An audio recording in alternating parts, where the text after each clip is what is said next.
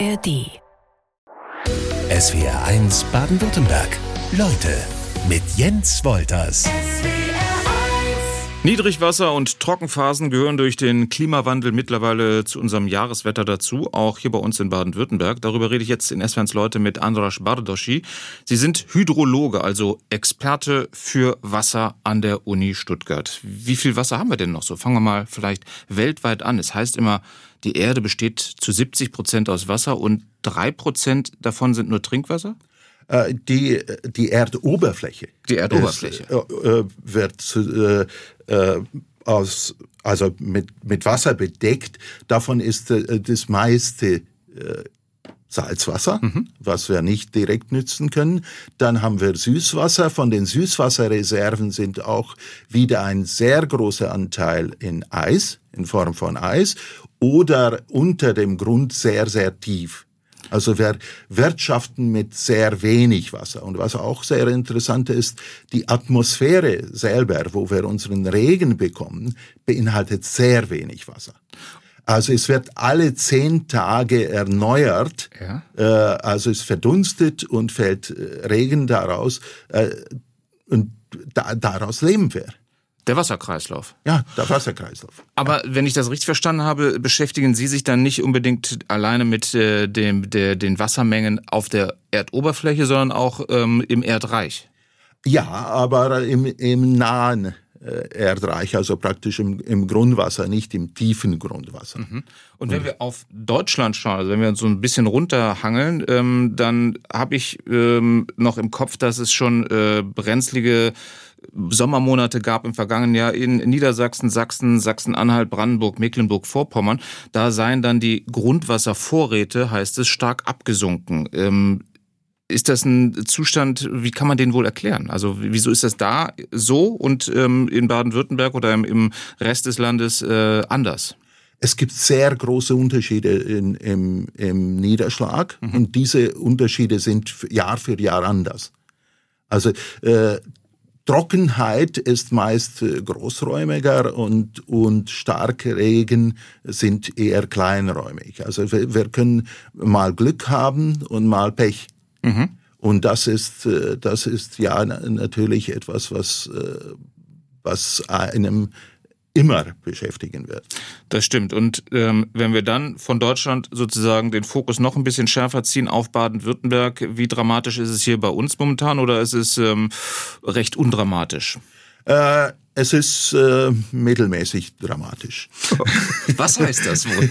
Das, das heißt, das, das wäre doch äh, etwas weniger äh, Grundwasser, also niedrigere Grundwasserstände haben, als was wir äh, gewohnt sind. Mhm. Aber es ist noch nicht, äh, nicht katastrophal. Und diese niedrigeren Grundwasserstände könnten sich auch wieder äh, auffüllen?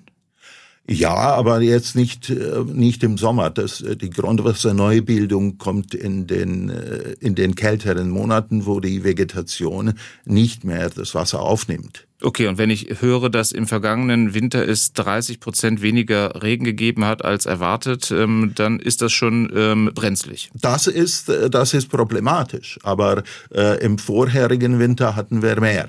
Okay. Also es ist, es ist immer eine Schwankung dabei. Wie sollten, ähm, sollte denn über ein Jahr hinweg so die Entwicklung des Grundwasserpegels, des Grundwasserstandes eigentlich sein? Also wenn Sie sagen, im Sommer logischerweise geht's immer ein bisschen äh, in die Tiefe, äh, Herbst und Winter nimmt's dann wieder zu. Ja, das, das ist äh, genau das, das was, was auch passiert.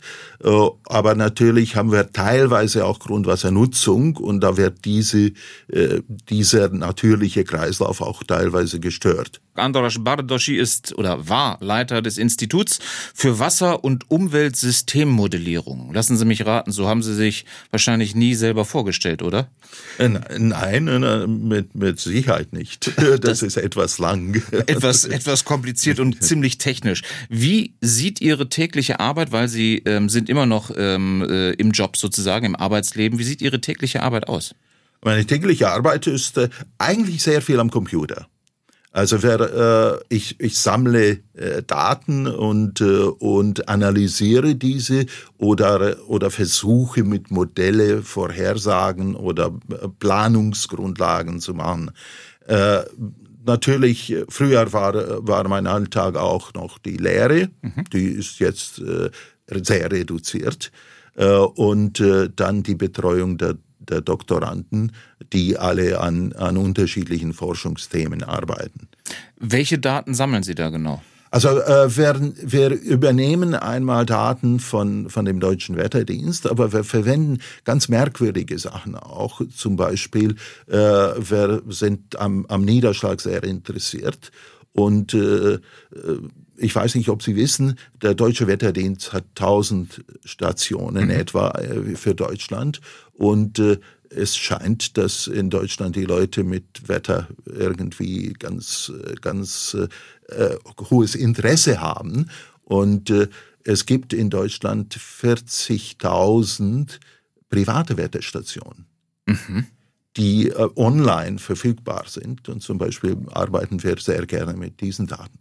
Das heißt also, ich könnte bei mir im äh, Garten eine Tonne aufstellen, jeden Morgen nachmessen und ähm, die Angaben ins Netz stellen? Nein, Gut. Es sind, sind automatische Stationen, die Sie, Sie kaufen können. Das hat ein Niederschlagsmessgerät, Temperatur innen, außen, unterschiedliche äh, Parameter. Und äh, der Hersteller hat auch ein Netzwerk, wo Sie die Daten äh, Echtzeit reinstellen. Okay, Sie sagen, viel am Computer sitzen Sie, heißt ähm, sehr viel Theorie, ganz wenig, dass Sie vor die Tür gehen? Äh, Praxis? Oh doch, wir, wir, gehen auch vor, vor die Tür. Ich habe äh, ja das Glück gehabt, äh, die Welt ziemlich zu bereisen. Und natürlich muss man, muss man das System, was man im Computer nachbildet, auch kennen. Na klar, sonst macht es ja. wenig Sinn. Ähm, Seit dem vergangenen Oktober müssten Sie nicht mehr arbeiten. Sie tun es trotzdem noch, weil Ihnen die Arbeit so am Herzen liegt? Weil es mir Spaß macht und äh, ich äh, glaube, dass, dass diese Arbeit auch, auch äh, für andere interessant sein kann. Ich habe noch ein paar äh, Honorarprofessuren, wo ich dann, dann im Ausland auch äh, mich austoben kann. Gut, ähm, als Sie 1995 ans Institut gekommen sind, da war das Thema Wasser, würde ich mal sagen, in der Wichtigkeit noch ein, ein anderes. War Ihnen das damals schon so klar, dass das so eine, so eine Entwicklung nimmt? Äh, ich habe das schon schon äh, damals vermutet und äh, wir haben schon in Mitte 90er Jahre einen Artikel über zunehmende Hochwassergefahren veröffentlicht äh, und dies, damals hat man uns einfach nicht ernst genommen, teilweise ausgelacht oder ausgespottet. Äh, und äh, danach wurde das, das Thema voll akzeptiert. Wer greift jetzt auf Ihre Systeme und Modelle, die Sie erstellen, zurück oder zu? Wer, wer, wer arbeitet damit? Wem, wem legen Sie die vor sozusagen? Äh, die, die, einmal haben wir, wir Forschungsprojekte, wo wir Grundlagen äh, suchen, die dann veröffentlicht werden, die dann, dann allen zur Verfügung stehen. Äh, zweitens äh, arbeiten wir auch mit, mit unterschiedlichen Behörden zusammen, also zum Beispiel äh, dem äh, Landesamt für Umwelt äh, in in Karlsruhe, Karlsruhe oder auch mit anderen Bundesländern, äh, denen wir äh, unterschiedliche Programme zur Verfügung stellen, zum Beispiel den unseren künstlichen Niederschlagsreihen. Bilder von Dürren in Kombination mit Hungersnot habe ich als Kind schon in der Tagesschau gesehen oder auf dem Weg in den Italienurlaub war auch der Fluss Po dann schon mal ausgetrocknet, über den man gefahren ist. Hydrologe Andra Spardoschi ist zu Gast in SWRs Leute Wann hatten wir eigentlich die ersten längeren Trockenphasen dann auch hier bei uns in Deutschland, dass wir von einer Dürre sprechen können? Äh, ich glaube, Dürren hat, hatte man immer schon gehabt, nur äh, die Häufigkeit dieser Dürren äh, hat sich etwas geändert. Äh, und diese Dürren sind nicht unbedingt nur am, am Niederschlag zu messen, sondern das ist, das ist immer eine Kombination vieler, vieler Faktoren. Nämlich? Nämlich es ist, es ist die Niederschlagsmenge, mhm. dann ist es sehr wichtig, wie warm es ist. Weil wenn, ihr, wenn es wärmer ist, dann verdunstet mehr. Das bedeutet, wir hätten mehr Wasser gebraucht. Es kommt weniger an? Ja, äh, es kommt weniger an. Es, der Verbrauch äh, der Pflanzen wird, wird größer. Die äh, Sonnenscheindauer hat deutlich zugenommen. Die Strahlung macht auch sehr viel aus bei der Verdunstung. Und wir haben längere Trockenperioden, also länger als früher. Und das bedeutet, dass wir eigentlich so eine gemeinsame Reaktion haben und das äh, prägt sich äh, aus und das bringt uns diese, dieses Dürregefühl, was auch eine, tatsächlich eine Dürre ist. An welchen Punkten kann man äh, den Begriff Dürre festmachen? Wann sprechen wir davon? Das ist eine sehr gute Frage. Nämlich es gibt mindestens 20 unterschiedliche Definitionen okay. für, für Dürren und Dürrenmessungen. Es gibt äh, die, die Definition, was nur von dem Regen das betrachtet, dass wenn der Regen äh, zwei Standardabweichungen unter dem, mhm. dem, äh, dem normalen Wert liegt, das gibt dann die Dürren der Flüsse, wo es um Niedrigwasser geht. Es gibt Dürre, was, was die, die äh, Pflanzen, wie Vegetation betrifft. Also äh, ist, ich, ich bin äh, Herausgeber einer Zeitschrift, äh, äh, was hydrologische Arbeiten äh, veröffentlicht und wir haben in jede, jede einzelne Ausgabe mindestens drei, vier Veröffentlichungen über unterschiedliche Dürren und Dürrendefinitionen. Und Sie sagen, Dürren hat es immer schon gegeben. Ist, die, äh, ist das Interesse, Sie haben gesagt, das Wetterinteresse in Deutschland ist sowieso sehr hoch. Ist das Interesse daran gestiegen? Ist die Aufmerksamkeit ähm, gestiegen, was, was solche Wetterextreme angeht? Ja, eindeutig eindeutig, äh, wir sprechen ja auch viel mehr äh, über das Wetter. Und äh, gerade das, dass diese diese Klimaänderung hat uns dazu gebracht, dass wir, äh, dass wir unsere ganze äh, Sensibilität dafür entwickelt haben. Ich, das ist natürlich auch relativ schwierig, da einen, einen guten Weg zu gehen, weil wenn wir wenn man weniger drüber spricht, dann ähm, lässt man etwas außer Acht und man stellt sich vielleicht nicht zum Beispiel, mhm. wie passiert, auf ein äh, Hochwasser dementsprechend ein. Spricht man zu viel drüber, hat man aber auch gleich so eine gewisse Panikmache. Ja, das ist, äh, ist leider so. Das ist, äh, dass, äh, äh, wenn man wenn man so darüber spricht. Aber es ist auch, auch ganz klar, man spricht über Wasser nur dann, wenn es zu wenig oder zu viel wird oder wenn es zu schmutzig ist. Ansonsten ist Wasser das, was, was aus dem Wasserhahn kommt. Das stimmt. Wie, wär, wie ist es Ihnen am liebsten, wie man über Wasser spricht?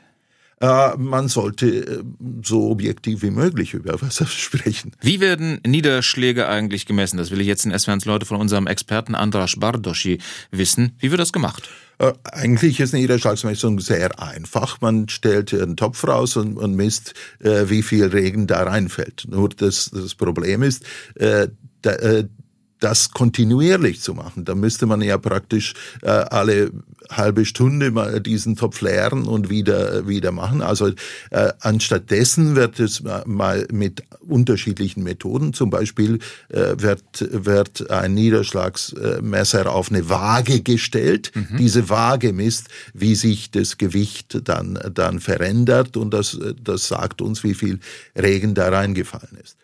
Okay, der Topf, äh, den ich selber rausstellen kann. Damit bin ich noch keine offizielle Messstation. Was ist denn ein guter Ort für eine Messstation? Ein guter Ort für eine Messstation ist äh, eindeutig ein Ort, wo was äh, keine Einflüsse von von außen haben kann. Also es keine Bäume in der Nähe, keine hohe Gebäude. Es gibt äh, Vorschriften von der WMO, wie eine offizielle äh, Wetterstation äh, aussehen darf. Das ist die Weltmeteor Weltmeteorologische Organisation. Ja. ja. Und äh, das, das Interessante ist, äh, diese äh, Wetterstationen haben äh, eine Fläche von 200 Quadratzentimeter. Mhm. Wenn Sie die 1000 Stationen von Deutschland vom deutschen Wetterdienst äh, nehmen und diese mit diese 200 Quadratzentimeter multiplizieren, die Gesamtfläche, wo wir Niederschlags äh, messen, ist nicht größer als dieses Studio. Okay. Das ist für ganz Deutschland. Und Sie haben eben schon gesagt, es gibt noch 40.000 private Messstationen. Ja, 40.000 private Messstationen, die äh, im Internet sind, also ja. die praktisch vernetzt sind. Äh, diese, das scheint, äh, dass, äh, dass die Leute in Deutschland ein sehr großes Interesse am, am Wetter haben und ihre eigene Stationen äh, für ein paar hundert Euro aufstellen. Und wie verlässlich sind die Angaben? Die Angaben sind äh, sehr, sehr unterschiedlich in der Qualität. Es kann sein, dass einer mal gerade äh, unter, unter dem äh, Dach oder unter dem Baum äh, das, diese okay. Station aufstellt. Also sich nicht an die eigentlichen offiziellen Vorgaben hält. Überhaupt nicht. Ich, ich glaube, es gibt kaum äh, private Wetterstationen, die die offizielle Erforderungen erfüllen würden. Aber das macht ja Ihren Teil oder diesen Teil Ihrer Arbeit äh, sehr ungenau.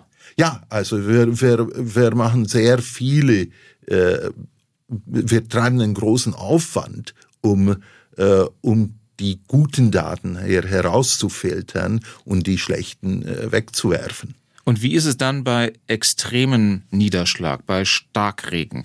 Ähm, ist das dann zumindest halbwegs gesichert, weil wenn mir in der Tagesschau gesagt wird, es gab so und so viel Liter pro Quadratmeter, muss ich das für mich erstmal richtig einordnen können. Dann wird mir gerne nochmal ein Vergleichswert äh, aus einer Woche davor vielleicht angegeben. Aber wie verlässlich sind solche Angaben?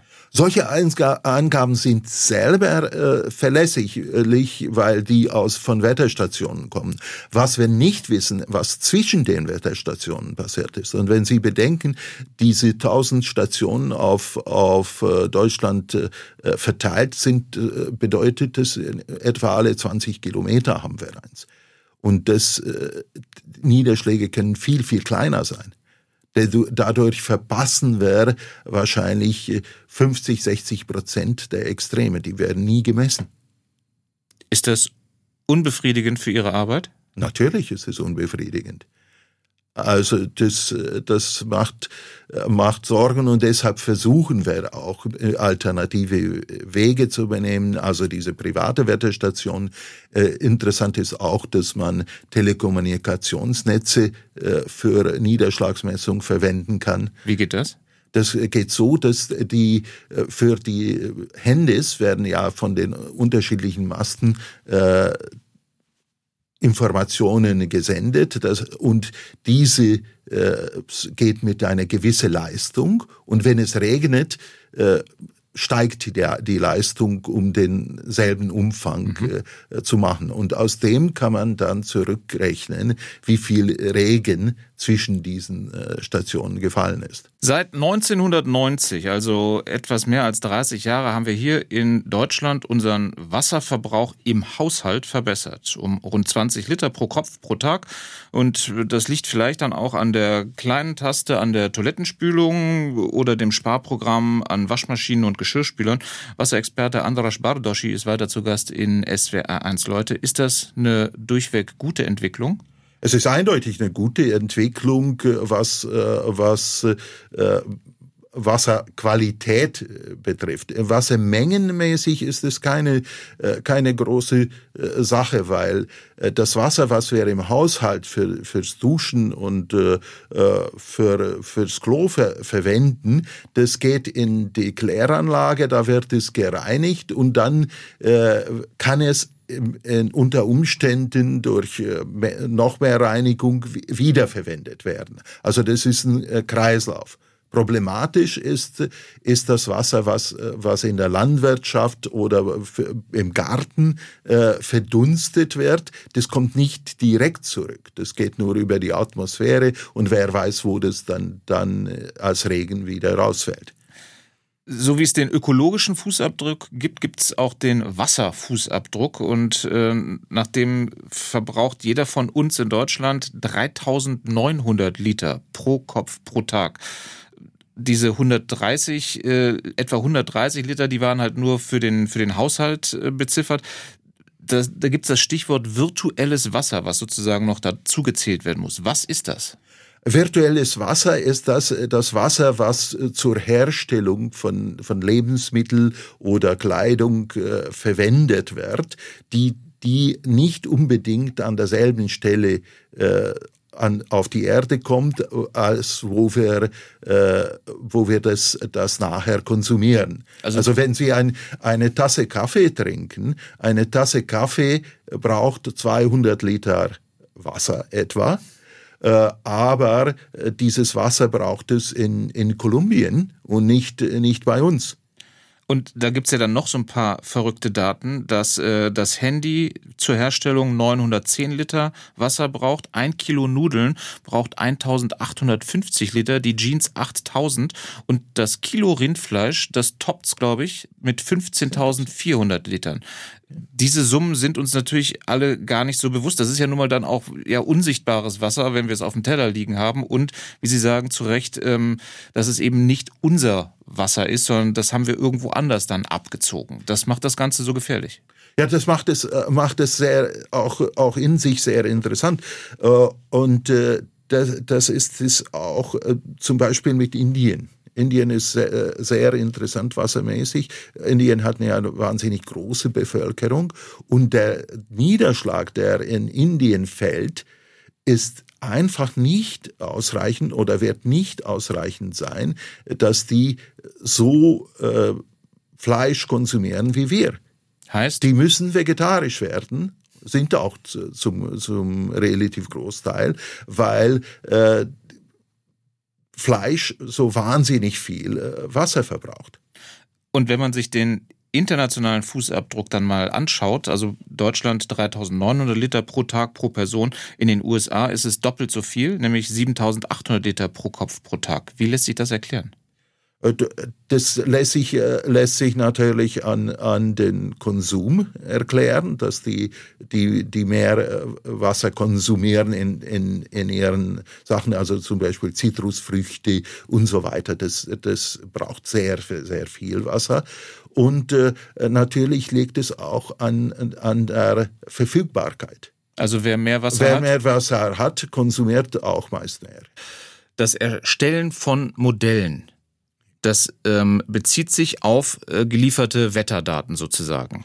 Ja, teilweise auf äh, gelieferte Wetterdaten. Das bedeutet, dass wir, äh, wir schauen äh, bei diesem Wetter, also wenn es so viel geregnet hat, was wird in unsere Flüsse kommen, was geht, äh, geht äh, in den Boden rein und äh, wie viel verdunstet.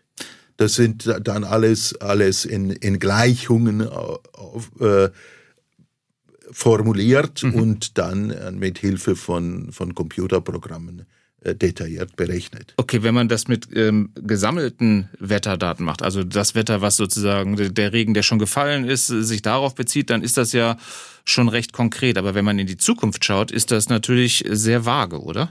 Ja, natürlich ist, ist es sehr vage. Da brauchen wir kurzzeitmäßig dann, dann äh, Wettervorhersagen und äh, länger, also über die Klima, brauchen wir äh, Klimaszenarien. Und die müssen natürlich auch, äh, auch vorbereitet werden, weil die, die anders sind als unsere Beobachtungen. Und dann können wir daraus, äh, daraus äh, Rechnungen machen. Grundsätzlich, früher haben, wurden diese Modelle dafür verwendet, dass man, dass man plant. Das, da hat man immer gesagt, okay, wie die Vergangenheit war, so wird auch die Zukunft statistisch gesehen und damit können wir äh, Planungen machen. Und jetzt ist es leider so, dass die Meteorologen sagen, nee, nee, das stimmt nicht mehr, äh, die Zukunft wird anders. Weil es sich schneller entwickelt? Äh, weil, weil wir, wir, unser Klima sich ändert. Mhm. Und da, damit ist diese ganze Grundlage der Modellierung in Frage gestellt. Jetzt müssen wir darüber nachdenken, wie äh, wird dann das Wetter, dann äh, geben uns die, die Meteorologen ihre äh, Abschätzungen und daraus können wir abschätzen, wie die Folgen für, für die Verdunstung, für das Hochwasser und so weiter werden.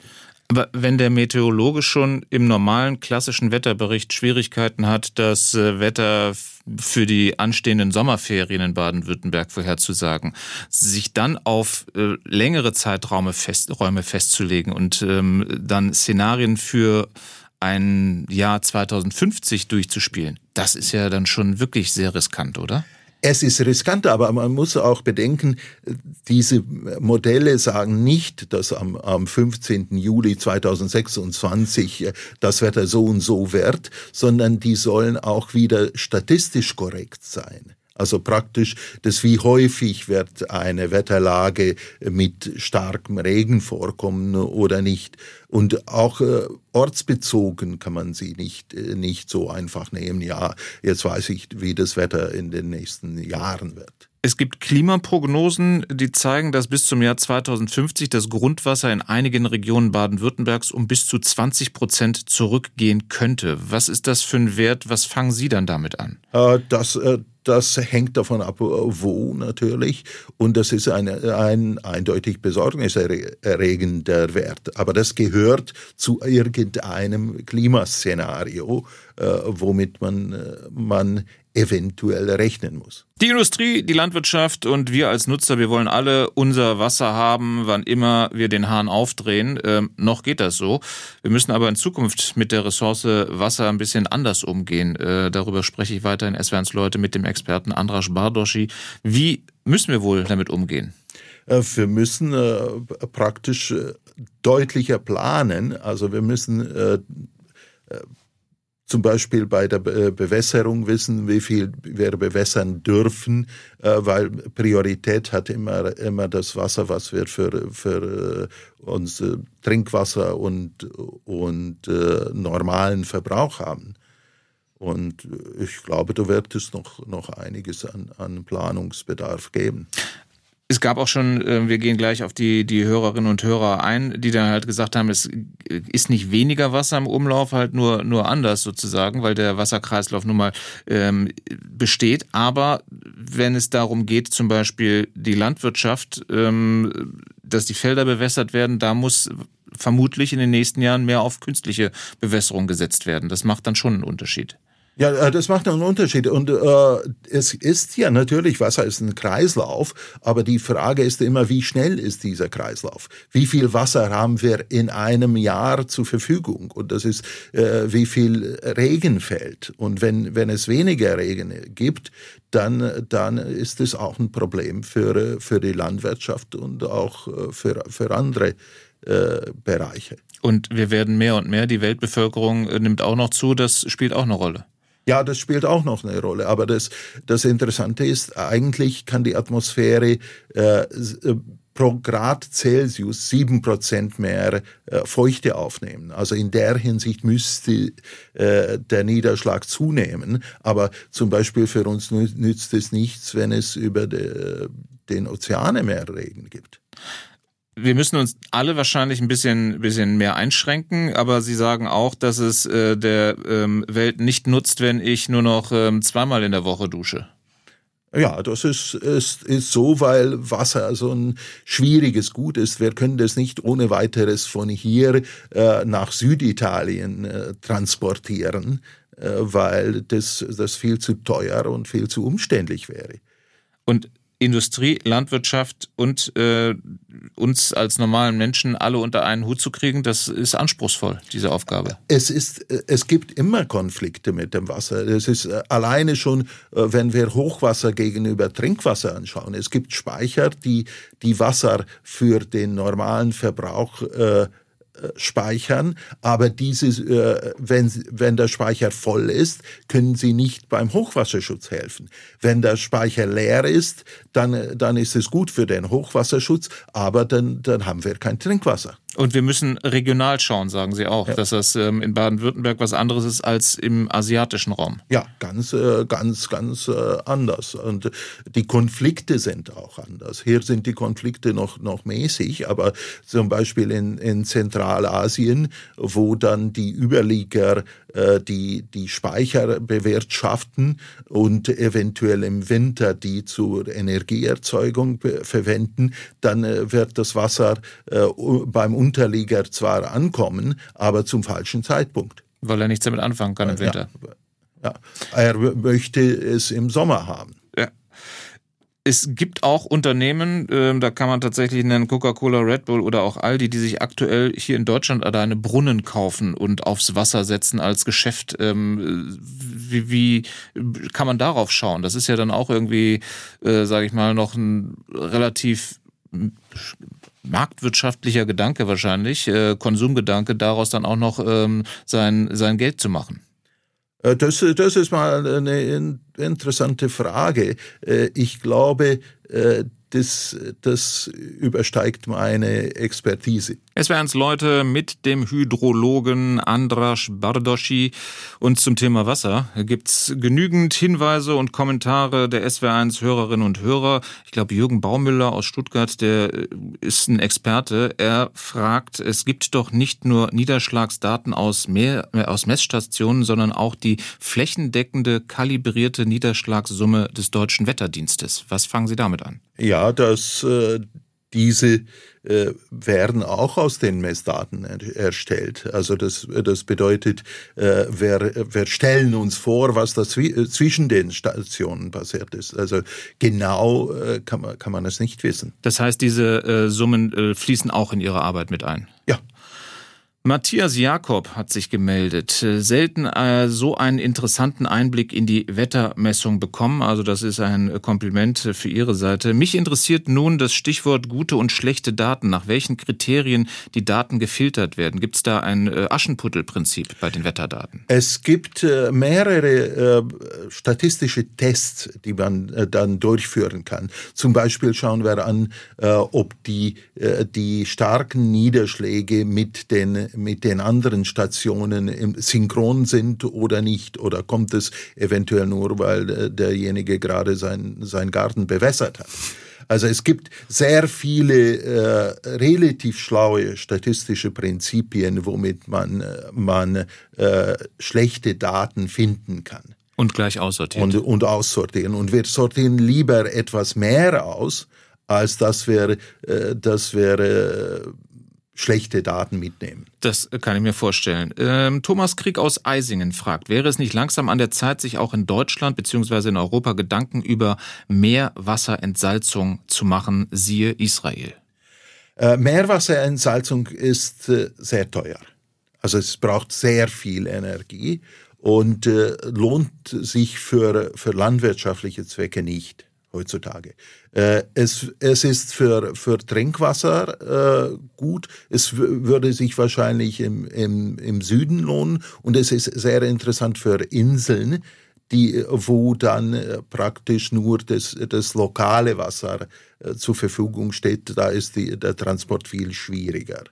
Wie gehen eigentlich Inseln gr grundsätzlich mit diesem Thema Wasserknappheit, Wassermangel um? Was gibt es da für Ideen? Äh, da gibt es äh, unterschiedliche Ideen, wie man, wie man Wasser auch transportieren könnte. Ich habe mal äh, äh, einige Projekte äh, begutachtet, wo, wo man die Idee hatte, dass man in großen Tanks äh, das mit, mit Schiffe äh, rüber schleppt auf die Insel bringt dann. Insel okay. Bringt. Dann müssen wir noch ein bisschen was klarstellen. Sie dann bitte. 15.000 Liter Wasser für ein Kilo Rindfleisch, sagt Peter. Bei einem Euro für den Kubikmeter bedeutet alleine das 15 Euro nur fürs Wasser und Futter, Transport, Haltung, Medikamente und so weiter, würde je Kilo dann 35 Euro ergeben. Woher kommen diese Berechnungen?